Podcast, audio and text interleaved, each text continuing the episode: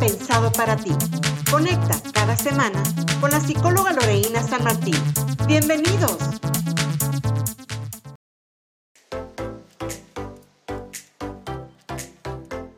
¿Qué tal? Es un gusto saludarte desde el hermoso estado de Baja California. Gracias por conectar en este nuevo episodio de Inside Me. Soy la psicóloga Loreina San Martín.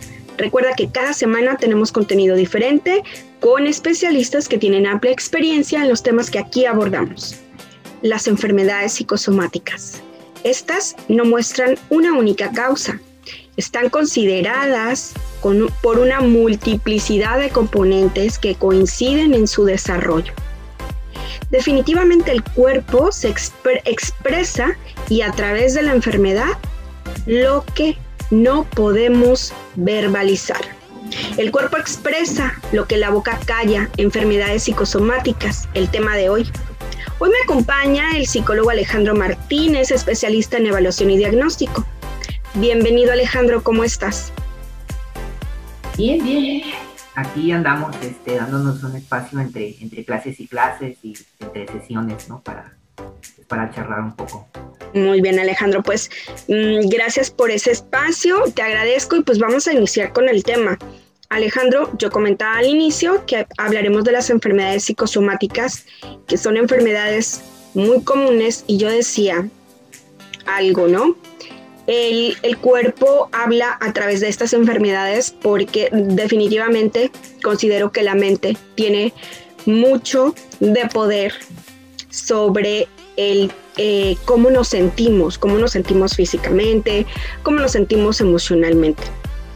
La verdad es que es una realidad que, eh, eh, y actualmente sobre todo, que las personas suelen quejarse de dolencias que consideran en, unos momentos o en algunos momentos comunes, los dejan pasar.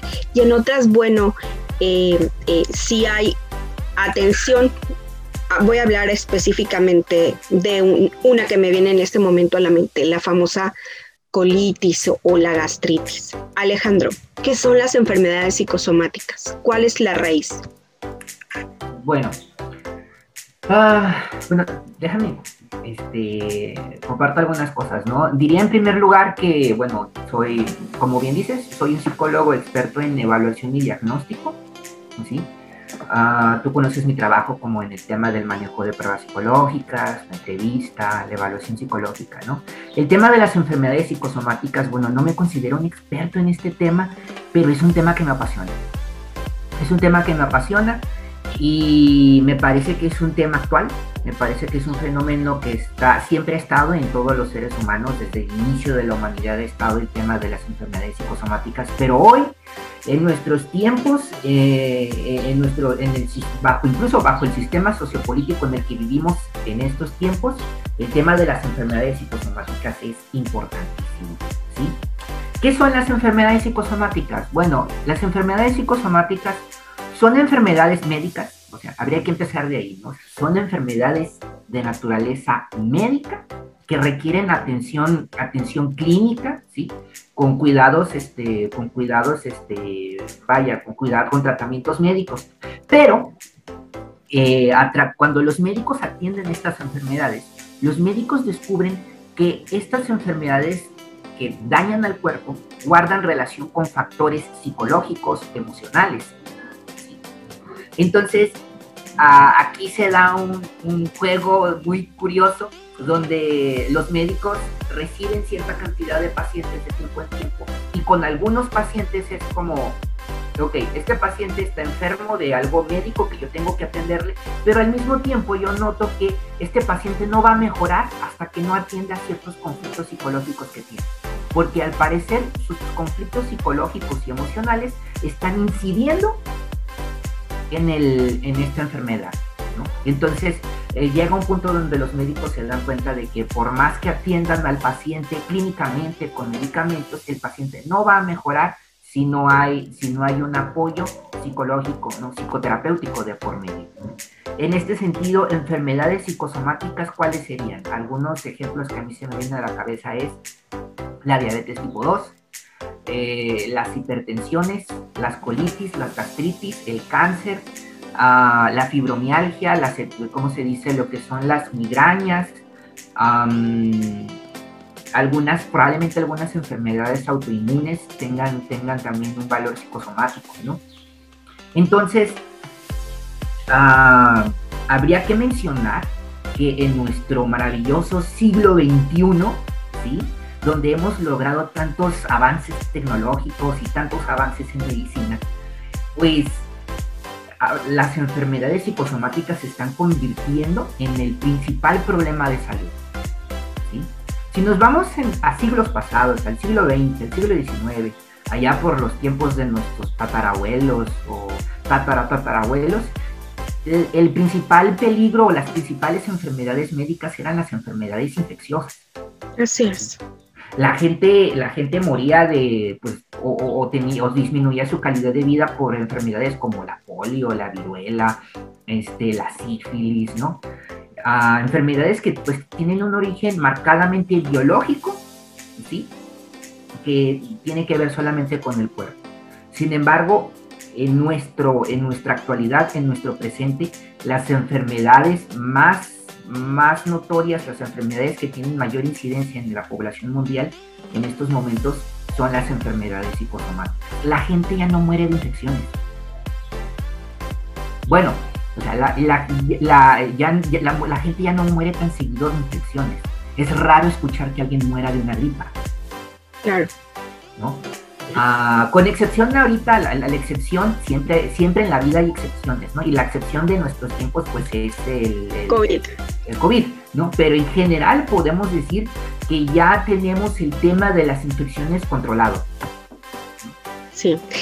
Fíjate Alejandro, yo este, revisaba algunos artículos eh, científicos y eh, observaba en la, la, coincidencia entre ellos en, en, cuanto a la incidencia y por algunos decían que eh, cada, eh, cada eh, tres personas, de tres personas, una o dos tenía una enfermedad psicosomática o, o, el origen de su enfermedad, de la dolencia, era precisamente por un proceso emocional como la depresión, como la ansiedad y como el estrés.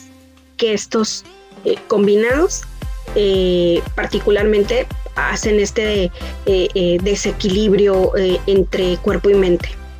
¿Es así? Sí. Ah, no sé mucho de estadísticas.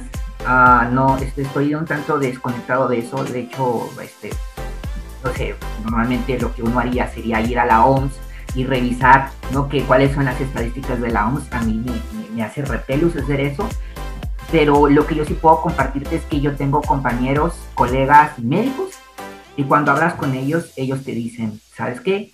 Este, o sea, yo lo que principalmente noto en la clínica este, son personas que están deprimidas, ¿no? Personas que tienen mucha ansiedad y que noto que, que los problemas físicos que tienen están relacionados con eso, con la depresión, con la ansiedad.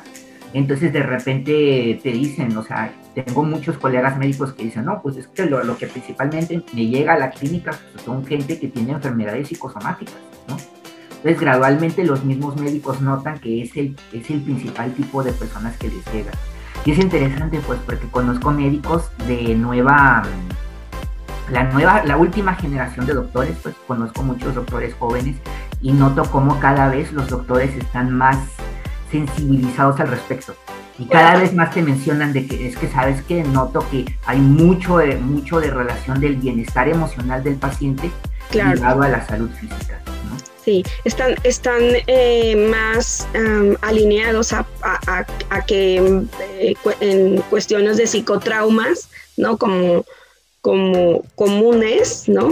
O los más comunes, como los que te comentaba, eh, se ven involucradas esta, estas esta parte de eh, dolores de cabeza, dolores de espalda, molestias, eh, molestias digestivas, por ejemplo, los vértigos, ¿no? la fatiga. Yo leía, te, te comento en, en, estos artículos que son, que parten de, de esta de esta postura médica y hablaban de todo esto, la fatiga, ¿no? las personas están muy cansadas, tienen dificultad para respirar, ¿no? Tienen un malestar general, incluso muscular, las articulaciones. Tú comentabas algunas de estas enfermedades.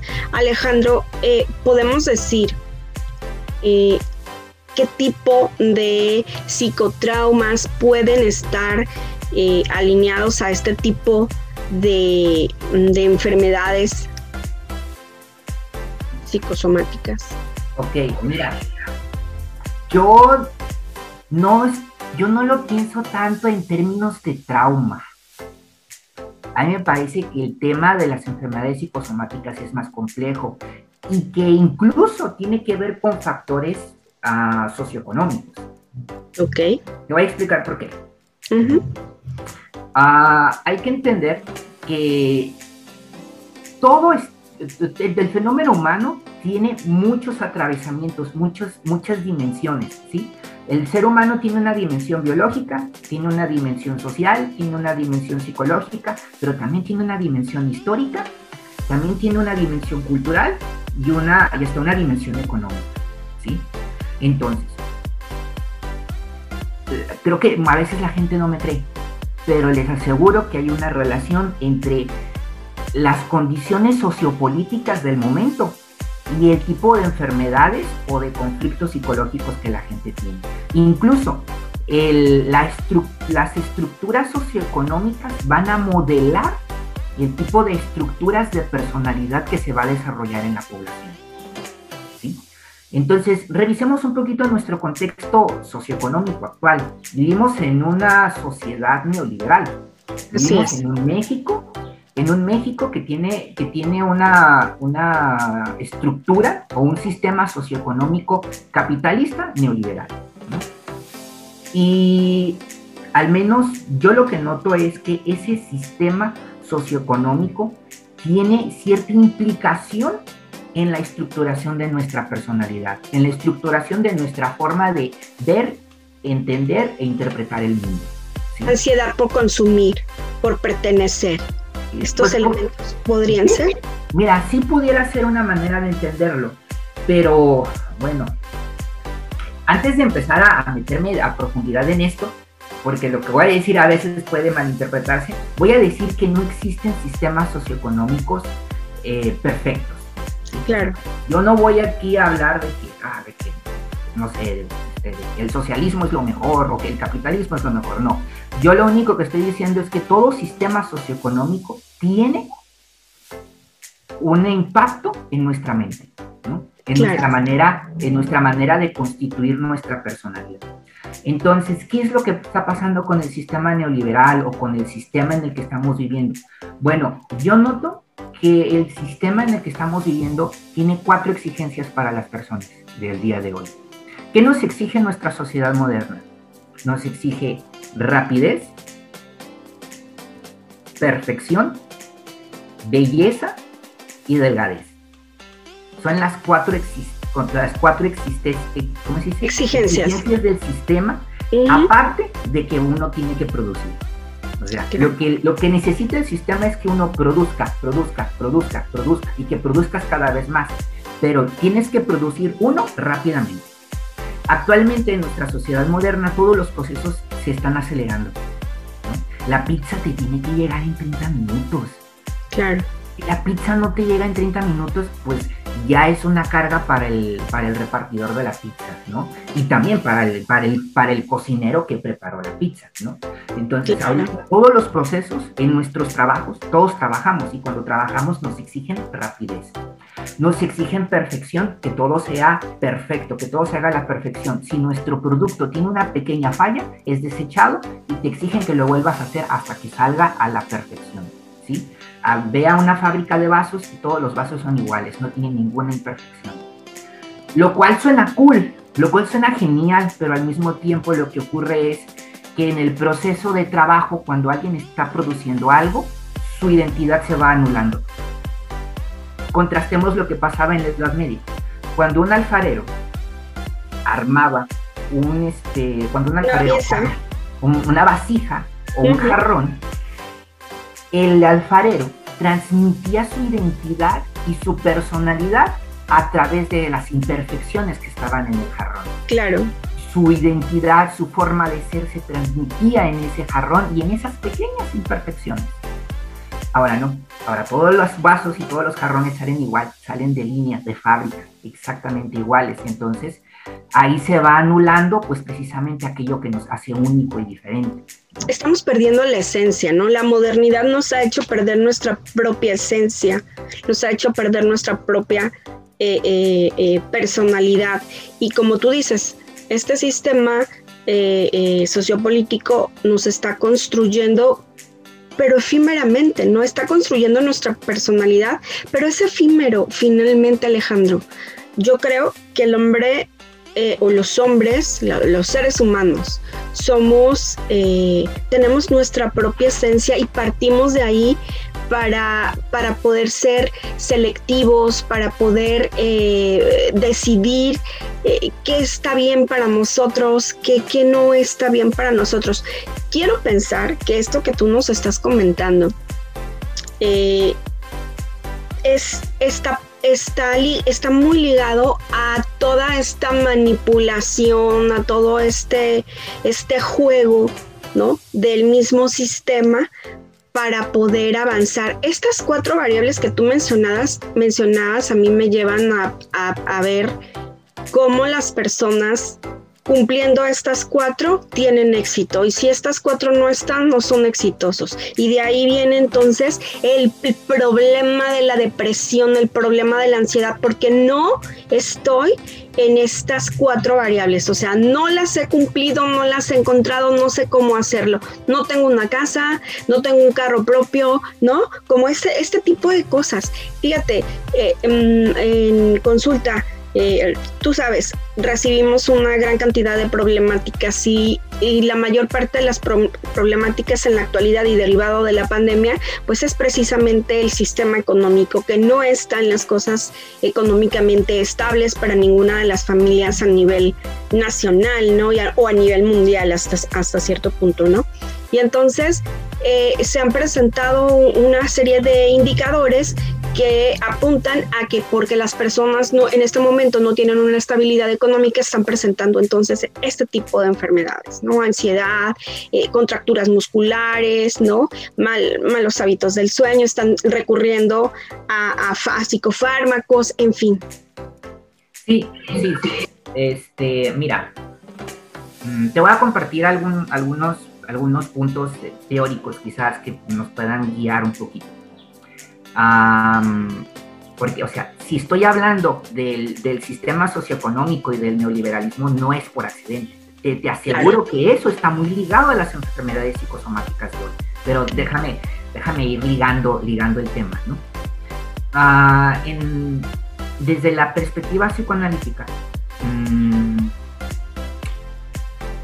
durante la década de los 60 y 70 se empezaron a hacer estudios sobre cierto tipo de pacientes que de repente empiezan a tener ciertas características de personalidad muy particulares. En los 50, me parece, sí, en los 50 hubo una psicoanalista llamada Helen Deutsch. Y Helen Deutsch empezó a describir que aparecían cierto tipo de pacientes que ella, ella les llamaba personalidades como sí. Eran sujetos, eran personas que en su personalidad parecían tener una especie de difuminación de su identidad, como si su personalidad no estuviera clara, como si no tuvieran clara cuál es su forma de ser, y que más bien eran personas que todo el tiempo estaban buscando cumplir con las exigencias sociales. Qué interesante, sí. O sea, eran personas que estaban más preocupadas por cumplir con su trabajo y por cumplir con los pagos, cumplir con, las, con los roles como familia, al punto de que se empiezan a olvidar de sus propios sueños, de sus propias fantasías, de su mundo interior. Es gente que de repente ya hasta dice que ya no sueña.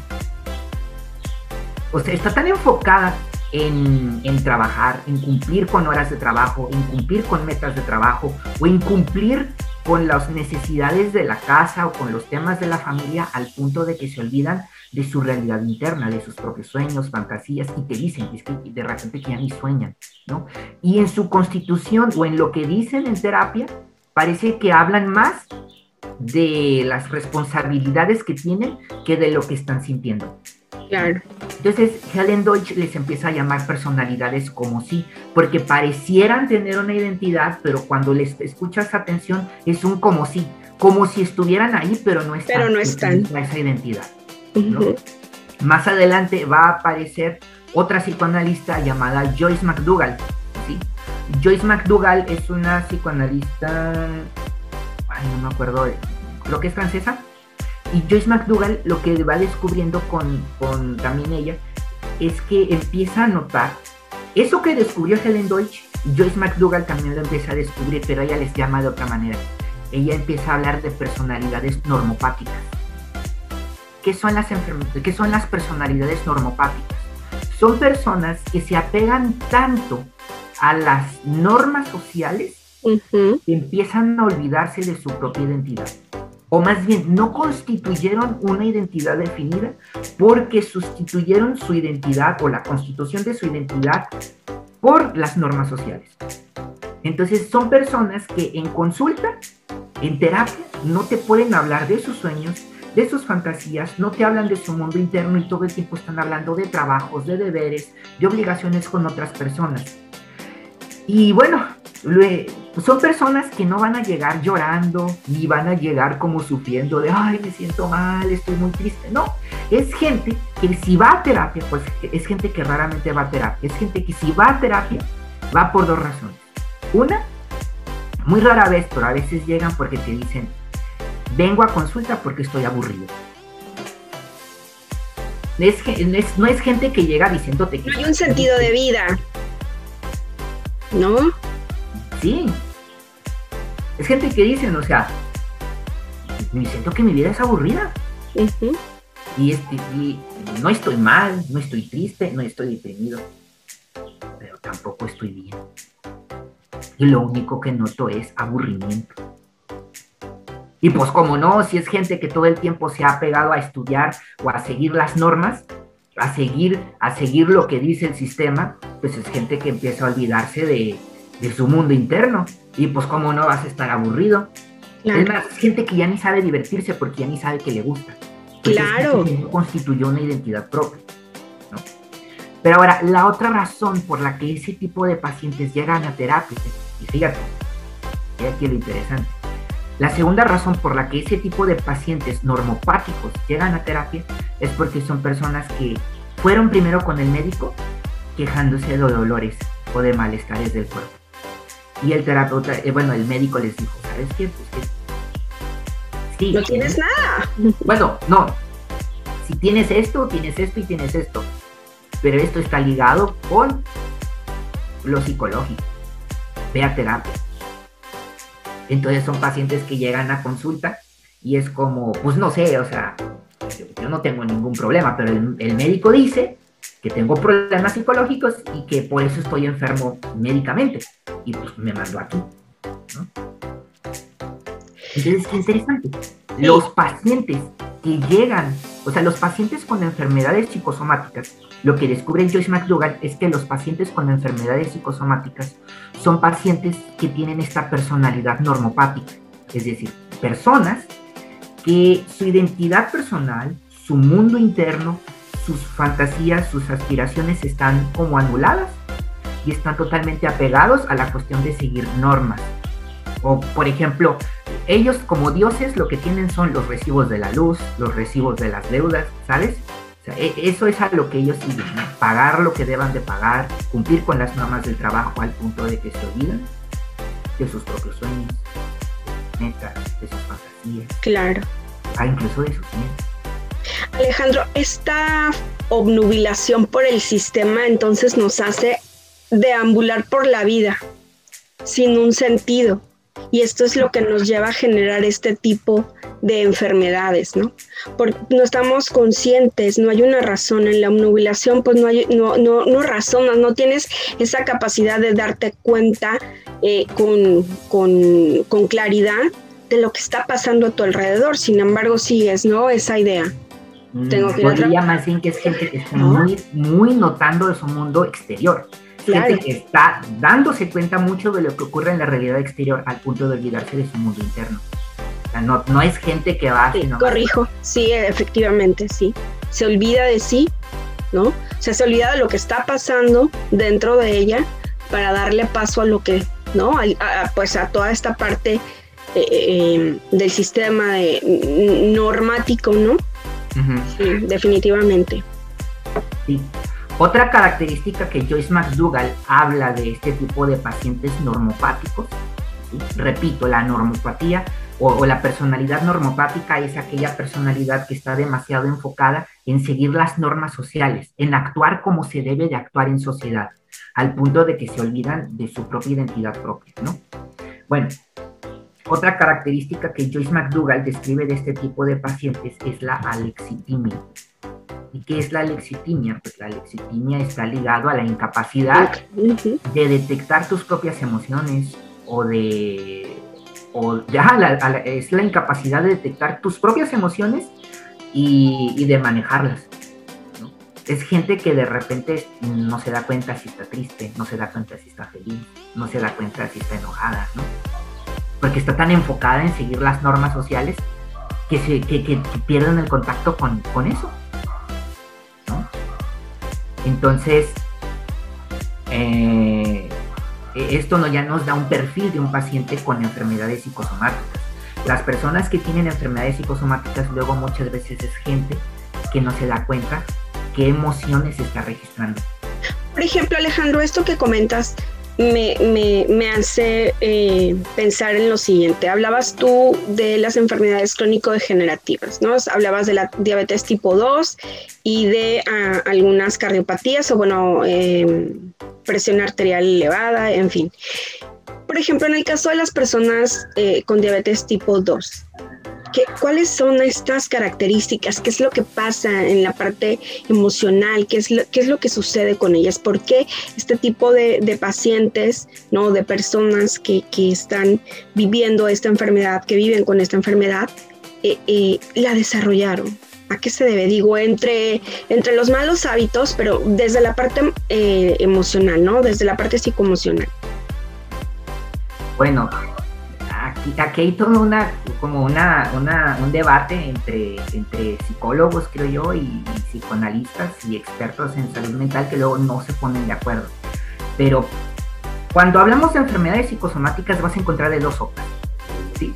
Hay gente que cree que las enfermedades psicosomáticas tienen una interpretación particular y que de acuerdo al tipo de enfermedad psicosomática hay una interpretación. Y habemos otros que más bien está la postura de que cuando una persona tiene una enfermedad psicosomática, se debe a que tiene una dificultad para expresar un mundo simbólico. ¿sí?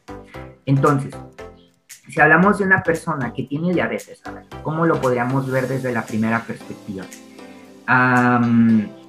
hay, por ejemplo, hay gente que, si vamos a hablar de diabetes, tendríamos que hablar de la relación con la comida.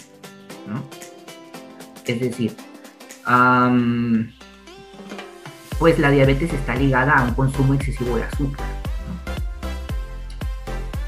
Luego, luego hay personas que, por ejemplo, por la estructuración de su vida, ah, tienen dificultades para expresar como esta cuestión de los afectos, ¿sabes? Esto mismo que te decía, ¿no? Las personalidades normopáticas luego como no identifican sus propias emociones, ¿sí? No identifican qué están sintiendo, si están sintiendo tristeza, si están sintiendo alegría, si están enojadas, ¿no? Entonces luego de repente cuando la persona tiene necesidad de afecto, necesidad de cariño, no se da cuenta. ¿Por qué? Porque como no tiene el contacto con su mundo interior, no detecta esa necesidad de cariño y de afecto. podemos decir, Alejandro, podemos decir entonces que eh, e, ese tipo de pacientes, por su constitución psicológica de rigidez y quizá en algún momento por esa rigidez de carencia afectiva, pueden estar desarrollando este tipo de relación con la comida, con los carbohidratos, por ejemplo, ¿no? claro. hay, una cuestión simbólica muy clara, o sea, el, el, azúcar, lo dulce, simbólicamente para un niño es afecto. Claro. Tú regálale a un niño una paleta y ya te lo ganaste. ¿Por qué? Porque los, niños asocian las comidas dulces con cariño, ¿no? Entonces, entonces, de repente tenemos un adulto que tiene necesidades de afecto y de cariño no resueltas, pero como no las detecta, pues entonces lo que hace es encuentra, empieza a comer dulces o empieza a comer cosas dulces, ¿no? O comer cosas con muchos carbohidratos, al punto de que su cuerpo ya no puede empezar a manejar bien el, tema de la glucosa, ¿no? Porque estás, estás sobrecargando al, al, empiezas a sobrecargar este órgano, lo que es este, el, páncreas, ¿no? el páncreas es el que se encarga de la regulación de la Así. ¿no? Entonces, habría que pensar pues que una persona que tiene diabetes pues tiene una relación un tanto extraña y complicada con la comida, ¿no? Sí. Y precisamente es de lo primero Amor-odio, ¿no? Sí. Sí, una relación amor-odio con la comida, definitivamente. Por un lado, le, produce ese placer, pero por otro lado, el displacer radica en esta parte de el, eh, consumir en exceso si, si, eh, cierto tipo de alimentos pues lo, enferma, ¿no? De alguna manera. Sí, es decir, podemos decir que esta persona tiene ciertos conflictos psicológicos relacionados con el cariño y el afecto, pero como no los puede trabajar en el plano simbólico, no los puede trabajar en el plano emocional, psicológico, pues los, los tramita a través de actos compulsivos, como comer, comer muchas cosas dulces, y al punto de que se empieza a dañar su cuerpo, ¿no? Claro. Entonces, Qué interesante todo esto que nos estás comentando, Alejandro. Me parece muy, muy interesante. Bien, nos, mm, nos ibas a, comentar otra cosa. Sí, eh, sí, mira, hay una cuestión. Ah, yo creo que aquí hay una cuestión clave. Te voy a decir como mi, postura personal al respecto, con respecto a las enfermedades psicosomáticas. Yo creo que lo que pasa muchas veces con las enfermedades psicosomáticas es que vamos a tener a pacientes que tienen dificultades para simbolizar sus conflictos psicológicos, para poner en palabras, verbalizar sus conflictos personales. Y como no los pueden poner en términos, no pueden trabajar sus conflictos simbólicamente, este conflicto psicológico se pasa al cuerpo se manifiesta bajo una forma corporal y eso empieza a afectar pues a la persona en, en, términos físicos, ¿no? En términos de que es un conflicto psicológico que se pasa al cuerpo y empieza a dañar al cuerpo. Pero aquí yo creo que la palabra clave está en la capacidad de simbolizar, ¿sí? Simbolizar cómo? En nuestra, nuestra mente, sobre todo nuestra mente inconsciente, tiene por lo general esta cualidad de generar símbolos para expresar conflictos. ¿sí? Cuando una persona duerme y tiene un sueño, todas las imágenes que aparecieron en el sueño son símbolos. Son símbolos que representan conflictos de la persona. Y muchas veces la gente a través de los sueños eh, logra resolver sus conflictos personales. Por ejemplo, si una persona este, tiene, no sé, tiene un conflicto, digamos, de que no ha logrado satisfacer tal, tal deseo, cuando la persona duerme, sueña con lo que desea. Y entonces, pues ya, la persona alivia, alivia su conflicto a través de los sueños. ¿sí? Nuestro, nuestra mente inconsciente resuelve nuestros conflictos a través de símbolos. Lo que pasa ahora con, nuestra modernidad es que de alguna manera la misma el, mismo sistema en el que vivimos nos está limitando la capacidad para simbolizar nuestros conflictos. De repente las personas ya no tienen estos recursos para simbolizar sus conflictos y ya no los pueden poner en palabras. Aquí hay mucho, mucho, mucho yo creo de lo, de lo simbólico está ligado al lenguaje y a la capacidad de poder poner en palabras muchas veces nuestros sufrimientos, nuestros conflictos. Así es. por, poner un ejemplo, voy a poner un ejemplo muy burdo, pero que a veces ayuda. ¿Cómo le llamamos a las personas que han perdido a sus padres? Huérfanos. Huérfanos, ¿no? Muy claro, muy sencillo. Claro. Pero ahora, ¿cómo le llamamos a un padre que ha perdido a sus hijos. No hay palabras. No hay una palabra para eso. Claro. Entonces, un huérfano podrá sufrir bastante por haber perdido a sus padres, pero tiene una manera de simbolizar ese dolor. Y se puede decirte a la literatura, hay un montón de libros que hablan de orfandad, un montón de literatura sobre orfandad. Agarras cualquier libro de Charles Dickens y Charles Dickens es experto en hablar de la orfandad. hay, hay símbolos con los que hablar de la orfandad. Pero ahora, hablar del sufrimiento que un padre tiene al perder a su hijo, ese sufrimiento no se puede poner en palabras tan fácilmente. No hay una palabra que designe ese sufrimiento. Entonces, ¿cómo se simboliza? No, no hay palabras.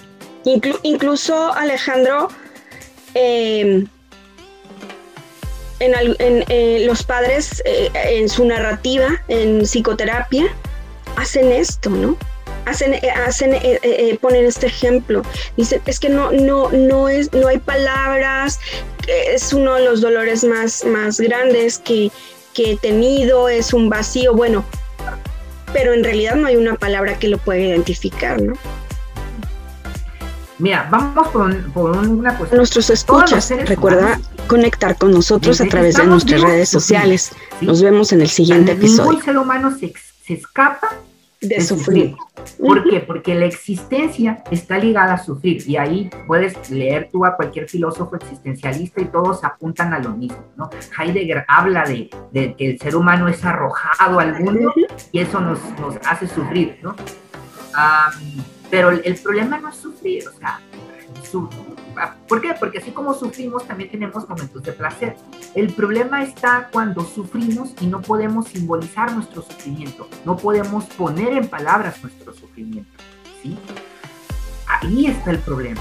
Cuando no podemos simbolizar nuestro sufrimiento, ese sufrimiento es como si se, al no poder descargarse, soltarse, ese sufrimiento se empieza a acumular al punto de que se convierte en una energía interna que empieza a quemar al cuerpo.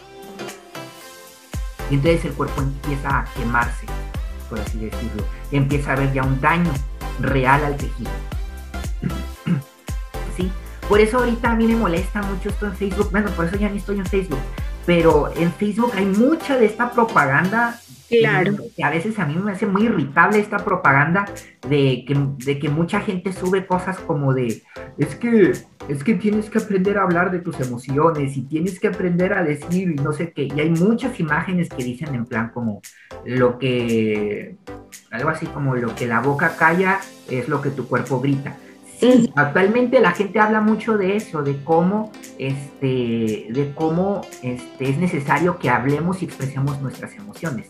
Y casi nos, ahorita mucha de la propaganda fisuquera es eso, de que nos dicen, tienes que aprender a hablar de tus emociones, tienes que hablar de tus emociones.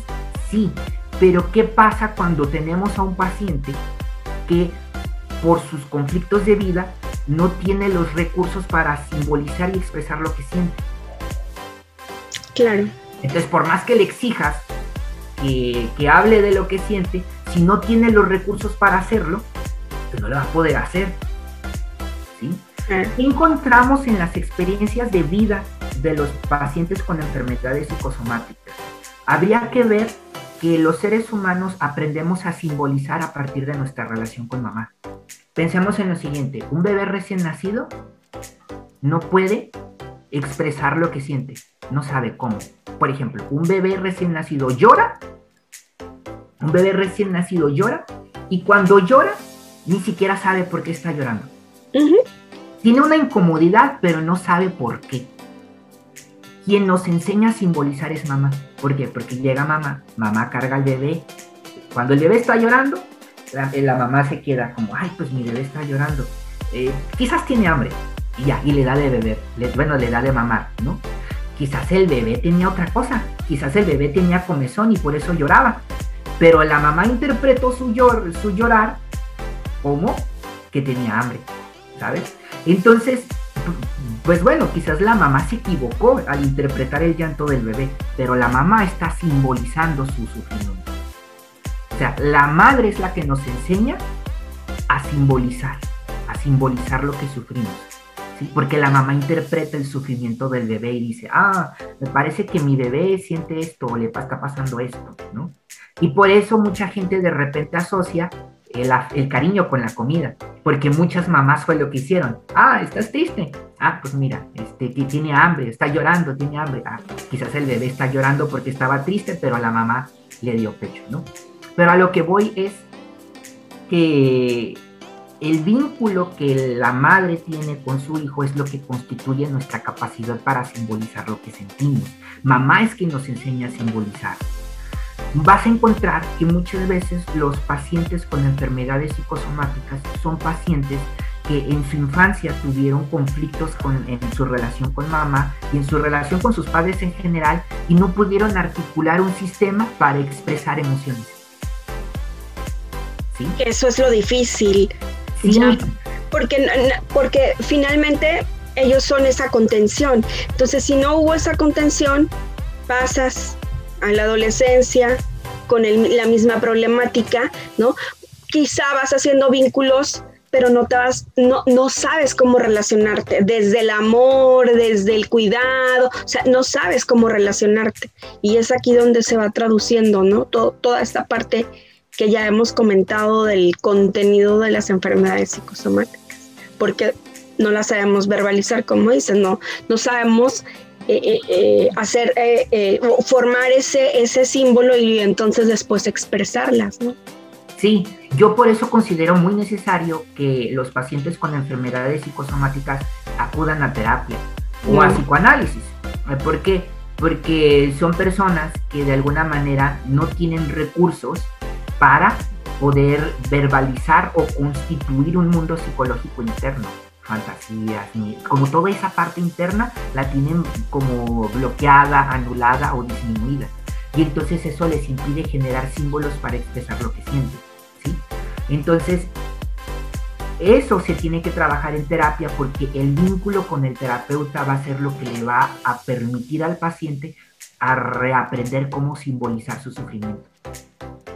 Muchas veces en un proceso terapéutico, no importa cuál, no importa este, terapia gestal, cognitivo-conductual, terapia sistémica o un enfoque psicoanalítico, no importa el tipo de terapia, lo que importa es que en, en un proceso terapéutico se va a crear un vínculo entre terapeuta-paciente y ese vínculo es sanador para el paciente con enfermedades psicosomáticas porque le permite crear un vínculo donde se va a tramitar algo simbólicamente de por medio.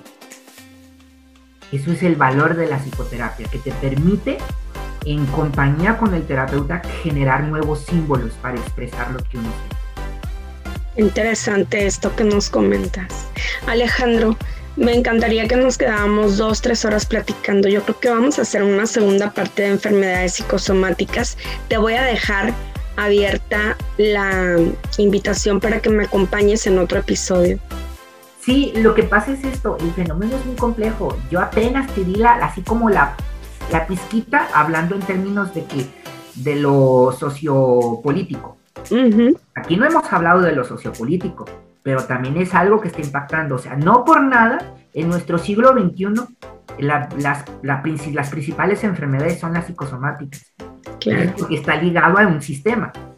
Claro, sí, definitivamente. ¿Qué te parece si en el segundo, en la segunda parte de este episodio de enfermedades psicosomáticas hablamos de este contenido sociopolítico para que nuestros escuchas puedan identificar, ¿no? Se vuelvan más pensadores críticos de lo que estamos viviendo en la actualidad.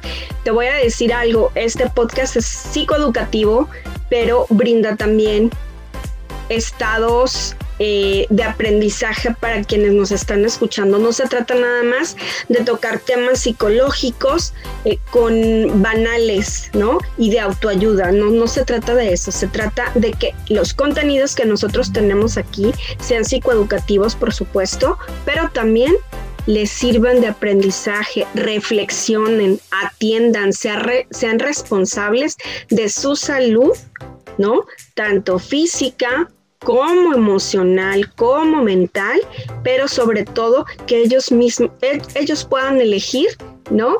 Eh, eh, en algún momento acudir a atenderse, porque sabemos como en este, en este caso, en este tema, que las enfermedades emocionales o de tipo emocional están relacionadas con muchas de las enfermedades físicas, como ya lo habías comentado tú, ¿no? Entonces hay que conocer el origen y ese es el objetivo de este, de este podcast, Alejandro, de este episodio. Y bueno, te dejo la, la invitación.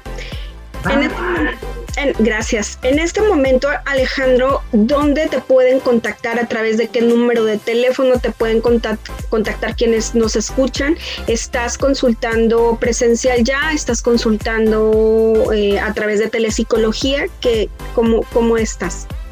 Sí, de ambas, de ambas maneras tanto en modalidad presencial como en modalidad virtual. Ustedes pueden contactar conmigo. Eh, mi número de contacto este, es el 664-245-7197. Muy bien. Si, si, les interesa por ahí, este, ¿cómo se dice? Consulta psicológica, psicoterapéutica, pueden contactar conmigo. Muy bien, Alejandro. Pues nuevamente reitero eh, mi agradecimiento por abrirte este espacio a nuestros escuchas. Gracias por escucharnos. Pueden escribirnos a través de nuestras redes sociales. Recuerden que tenemos una cita el próximo viernes. Recuerden, por favor, sean promotores del buen trato, atiendan a su salud psicoemocional. Nos vemos en la siguiente. Esto fue Inside con Loreina San Martín. Síguela por sus redes sociales. En Instagram como psicóloga Loreina-San Martín, Facebook como psicóloga Loreina San Martín y ahora puedes seguir el podcast en Instagram como Inside Me. Hasta la próxima.